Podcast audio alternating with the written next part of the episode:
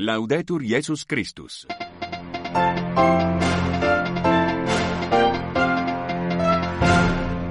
Sintonizam a Rádio Vaticano a transmitir o seu programa em língua portuguesa para os ouvintes que nos escutam no continente africano e pelo mundo fora. Convosco já microfone, Bernardo Suati e Filomeno Lopes. Foi publicada neste sábado, dia 2 de março, a mensagem do Papa Francisco para a primeira Jornada Mundial das Crianças, que será celebrada nos dias 25 e 26 de maio próximo em Roma. As reflexões litúrgicas sobre o Evangelho deste terceiro domingo da Quaresma, estes e outros os principais temas para desenvolver já já nesta nossa edição de hoje. Papa Francisco recebeu na manhã de hoje, sábado, dia 2 de março, em audiências sucessivas no Vaticano, o cardeal Robert Francis Prevost, prefeito do Dicastério para os Bispos, o cardeal Kurt Koch, prefeito do Dicastério para a Promoção da Unidade dos Cristãos, Dom Antranig Yanig Zang, bispo de Kamishile dos Armenos, na Síria, os pais da, da Associação Talita Cum de Vicenza, no norte da Itália. Em seguida, o Papa procedeu à inauguração do ano judiciário do Tribunal do Estado da Cidade do Vaticano e, finalmente, recebeu o Sr. Olaf Scholz, chanceler da República Federal da Alemanha, com o séquito. Como dizíamos, foi publicada neste sábado, dia 2 de março, a mensagem do Papa Francisco para a primeira Jornada Mundial das Crianças, que será celebrada nos próximos dias 25 e 26 de maio, próximo em Roma. Promenores com o colega Silvonei José. Foi publicada neste sábado, 2 de março, a mensagem do Papa Francisco para a primeira Jornada Mundial das Crianças, que será celebrada nos dias 25 e 26 de maio próximo em Roma. Francisco dirige-se, antes de mais nada, a cada um pessoalmente. A ti, querida menina, a ti, querido menino, porque sois preciosos aos olhos de Deus, como nos ensina a Bíblia, e tantas vezes o demonstrou Jesus. Ao mesmo tempo, a mensagem é enviada a todos, porque todos sois importantes e juntos, os de perto e os de longe, manifestais o desejo que há em cada um de nós de crescer e se renovar. Assim, todos vós, meninos e meninas, que sois a alegria dos vossos pais e das vossas famílias, constituís também a alegria da humanidade e da Igreja, na qual cada um representa o elo de uma cadeia muito longa que se estende do passado ao futuro e cobre toda a terra.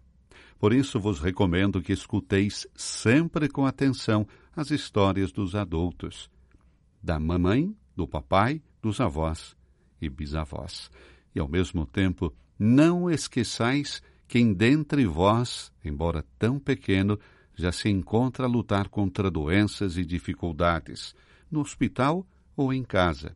Quem é vítima da guerra e da violência, quem padece a fome e a sede, quem vive na rua, quem é forçado a combater como soldado ou tem de escapar como refugiado, separado dos seus pais, quem não pode ir à escola, quem é vítima de grupos criminosos, das drogas ou de outras formas de escravidão, dos abusos. Em resumo, todas aquelas crianças a quem ainda hoje é cruelmente roubada a infância. Escutai-as, ou melhor, escutemo-las, porque no seu sofrimento fala-nos da realidade, com os olhos purificados pelas lágrimas e com aquele tenaz desejo de bem que nasce no coração de quem viu como é feio, de verdade, o mal. Meus amiguinhos, escreve ainda o Papa Francisco, para nos renovarmos a nós mesmos e ao mundo, não basta encontrar-nos entre nós. É necessário estar unidos a Jesus. Jesus diz-nos: Eu renovo todas as coisas. São as palavras que escolhi como tema para a vossa primeira jornada mundial. Essas palavras convidam a tornar-nos ágeis como crianças no acolhimento das novidades suscitadas em nós e ao nosso redor pelo Espírito. Com Jesus, podemos sonhar uma nova humanidade e trabalhar por uma sociedade mais fraterna e atenta à nossa casa comum, começando por coisas simples como saudar os outros, pedir licença, pedir desculpa, dizer obrigado. O mundo transforma-se antes de mais nada através de pequenas coisas, sem ter vergonha de realizar apenas pequenos passos. Ainda no texto, Francisco destaca: Quero agora confiar-vos um segredo importante. Para sermos verdadeiramente felizes, é preciso rezar. Rezar muito, todos os dias, porque a oração liga-nos diretamente a Deus. Enche-nos o coração de luz e calor e ajuda-nos a fazer tudo com confiança e serenidade. Queridas meninas, queridos meninos, sabeis que em maio nos encontraremos em grande número em Roma. Encontrar-nos-emos precisamente convosco, que vireis de todo o mundo. E assim, para nos prepararmos bem, rezando, recomendo-vos que useis as mesmas palavras que Jesus nos ensinou. O Pai Nosso. Rezai todas as manhãs e todas as noites. E juntamente com Maria Santíssima e São José, rezemos com essas palavras. Vinde, Santo Espírito, mostrai-nos a vossa beleza, refletida nos rostos das meninas e meninos da terra inteira. Vinde, Jesus, que renovais todas as coisas e sois o caminho que nos conduz ao Pai. Vinde e ficai conosco. Amém.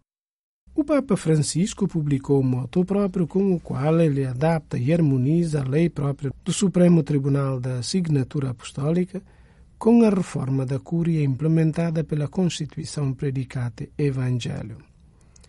A lei da signatura, que foi ligeiramente retocada com mudanças lexicais, foi promulgada por Bento XVI em junho de 2008.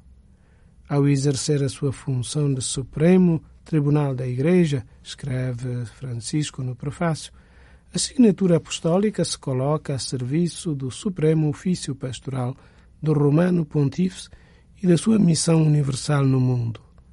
Dessa forma, ao resolver as controvérsias que surgiram sobre um ato de poder administrativo eclesiástico, o Supremo Tribunal proporciona um julgamento da legitimidade sobre as decisões emitidas pelas instituições curiais em seu serviço ao sucessor de Pedro e à Igreja Universal. As mudanças dizem respeito à substituição da palavra clérigos por presbíteros no artigo 1 da lei própria, a substituição da palavra dicastério pela palavra tribunal no artículo 3, pela palavra signatura apostólica no artículo 32, a substituição da expressão emitida pelos dicastérios da Cúria Romana pelas instituições curiais, no artículo 34, a substituição da expressão promover e aprovar o estabelecimento de tribunais interdiocesanos pela expressão aprovar a ereção de tribunais de todos os géneros constituídos pelos bispos de várias dioceses, no artigo 35, a substituição da palavra dicastério por instituição curial nos artigos 79, 80, 81, 92 e 105.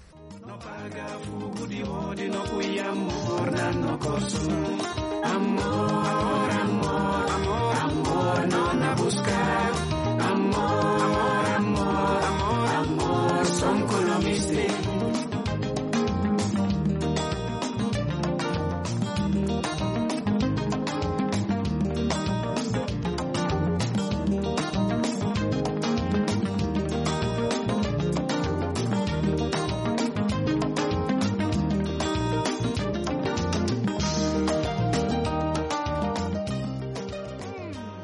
Evangelho de Nosso Senhor Jesus Cristo, segundo São João, capítulo 2, versículo 13 a 25. Estava próxima a Páscoa dos judeus e Jesus subiu a Jerusalém. Encontrou no templo os vendedores de bois, de ovelhas e de pombas e os cambistas sentados às bancas. Fez então um chicote de cordas e expulsou-os a todos do templo com as ovelhas e os bois. Deitou por terra o dinheiro dos cambistas e derrubou-lhes as mesas. E disse aos que vendiam pombas: Tirai tudo isto daqui. Não façais da casa de meu pai casa de comércio. Então os judeus tomaram a palavra e perguntaram-lhe: Que sinal nos dás que podes proceder deste modo? Jesus respondeu-lhes: Destruí este templo e em três dias o levantarei. Disseram os judeus: Foram precisos quarenta e seis anos para se construir este templo, e tu vais levantá-lo em três dias? Jesus, porém, falava do templo do seu corpo. Palavra da salvação.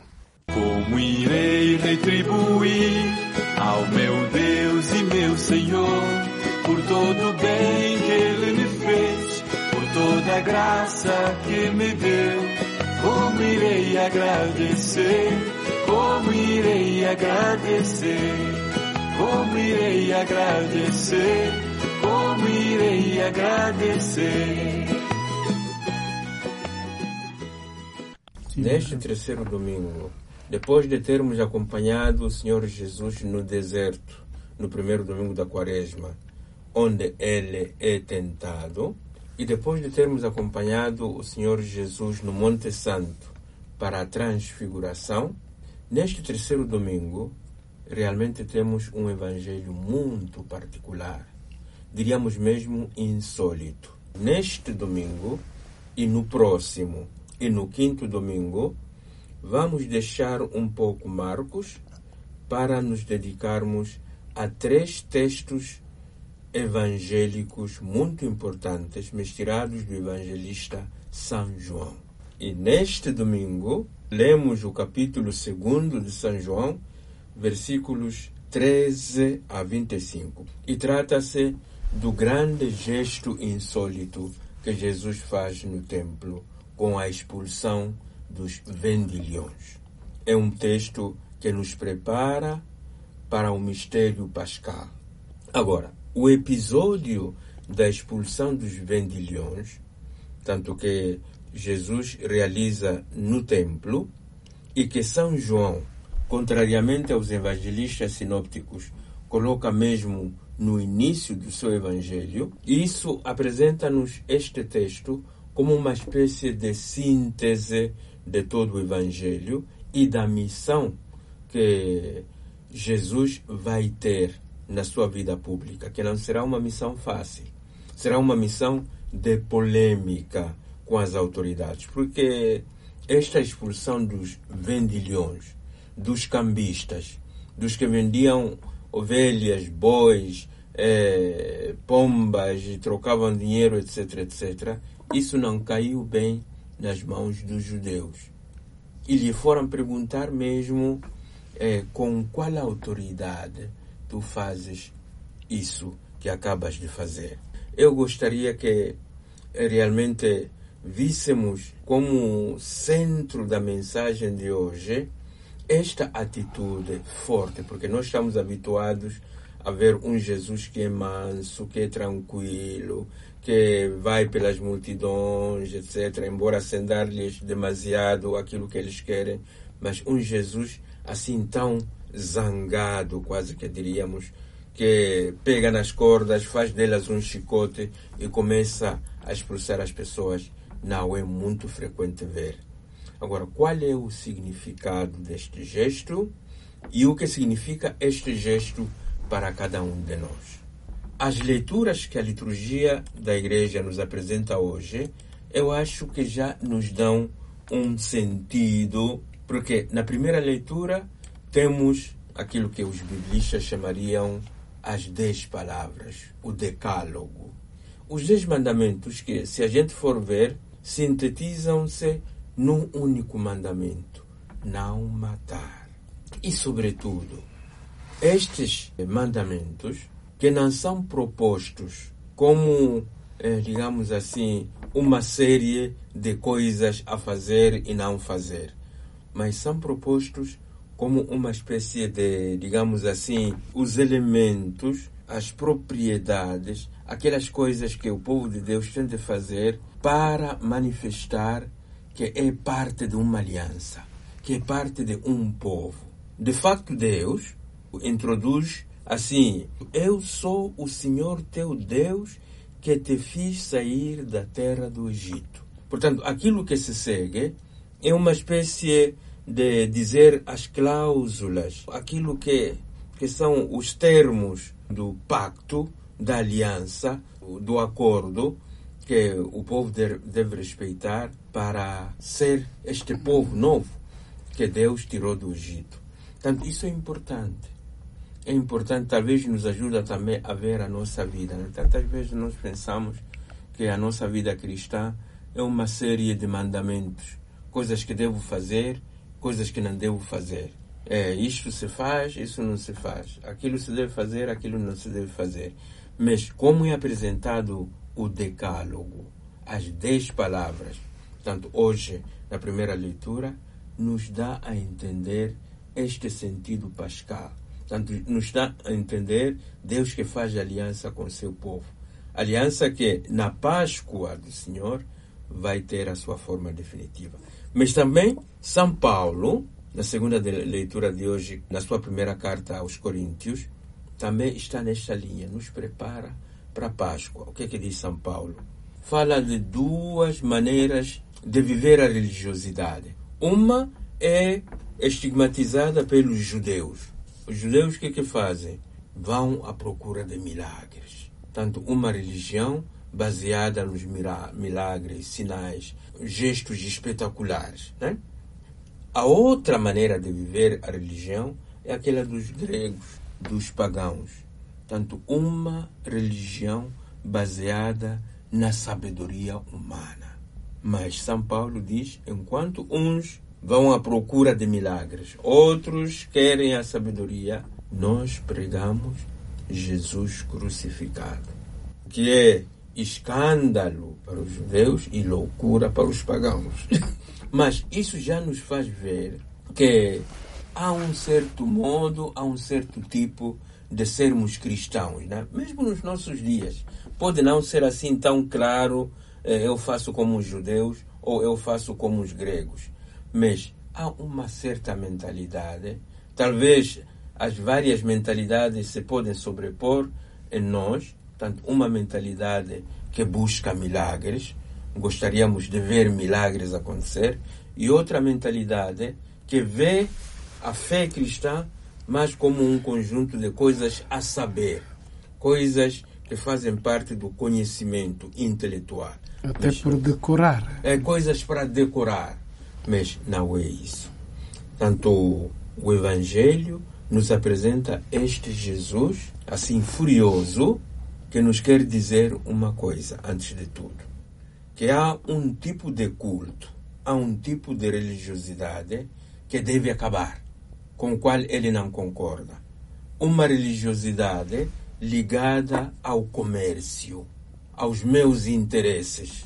Uma religiosidade que mistura com demasiada frequência o meu aspecto, digamos assim, de relacionamento com Deus com os interesses pessoais, interesses econômicos. Então Jesus lança este desafio. Um desafio que, como eu dizia, é realmente insólito em Jesus, tanto fazendo este gesto que a todos surpreendeu. Mas um desafio que é ao mesmo tempo uma revelação. Porque quando os judeus lhe dizem, mas desculpa lá, com qual autoridade ou qual é o sinal que tu nos dás, que tu nos mostras para dizer que podes fazer isso. Então, um chega aqui, faz chicote e começa a mandar embora. É, a chicotear todos. a chicotear a todos. Como é que tu demonstras isso? Portanto, este é um desafio que, como nós dizíamos, Jesus coloca mesmo no início do seu evangelho, pelo menos segundo São João, para nos dizer uma revelação sobre a sua pessoa, antes de tudo.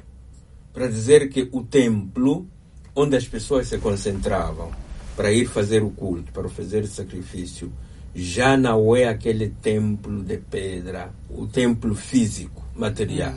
O templo é ele. E quando ele diz destruir este templo, destruir este santuário. Era o sacrário, quase que poderíamos dizer com palavra um pouco mais moderna.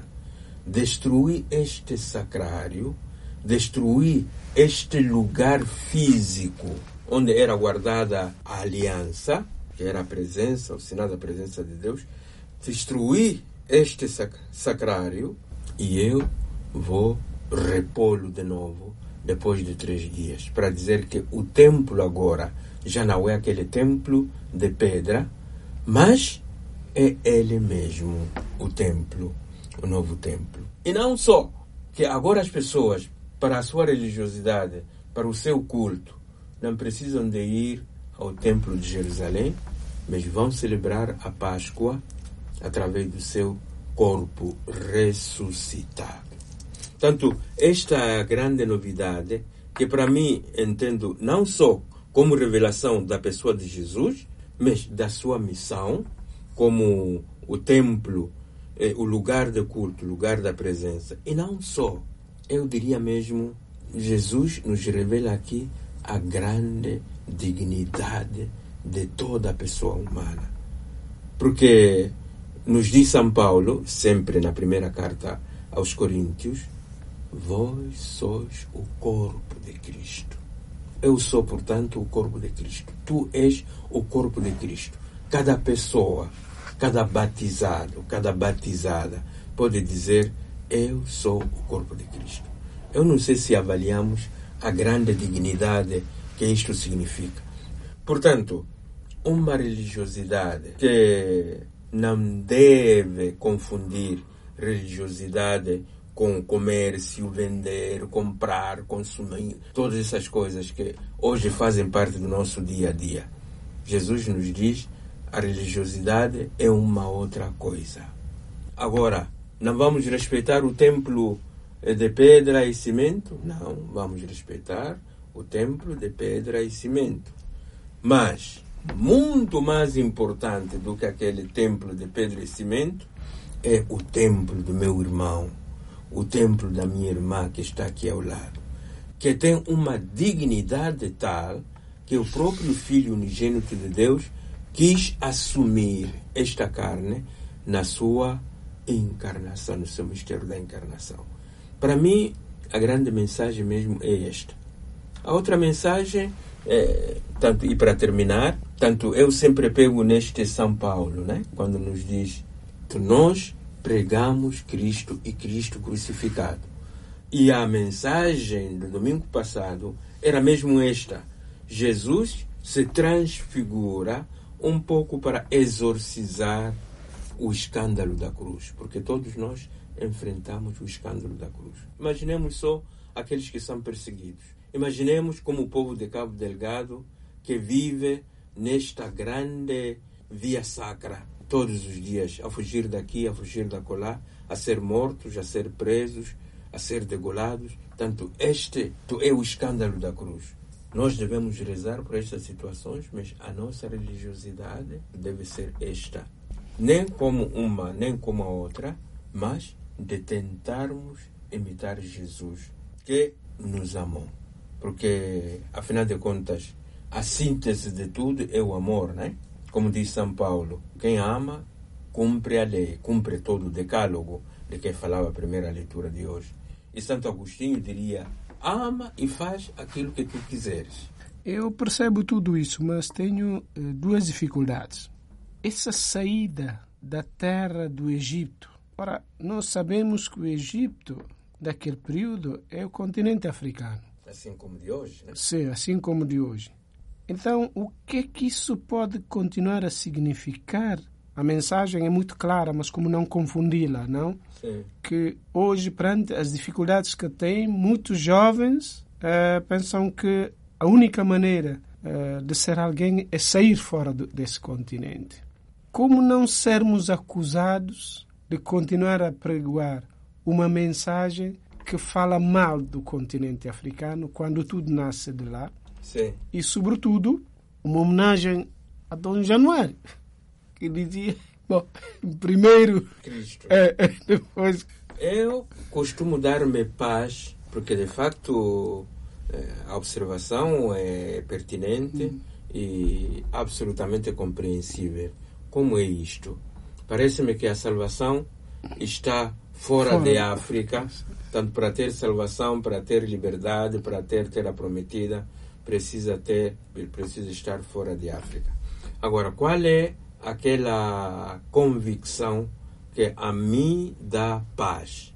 Eu estou convencido, mesmo por motivos históricos, que o Egito que nos é apresentado nas Escrituras é mais simbólico do que real.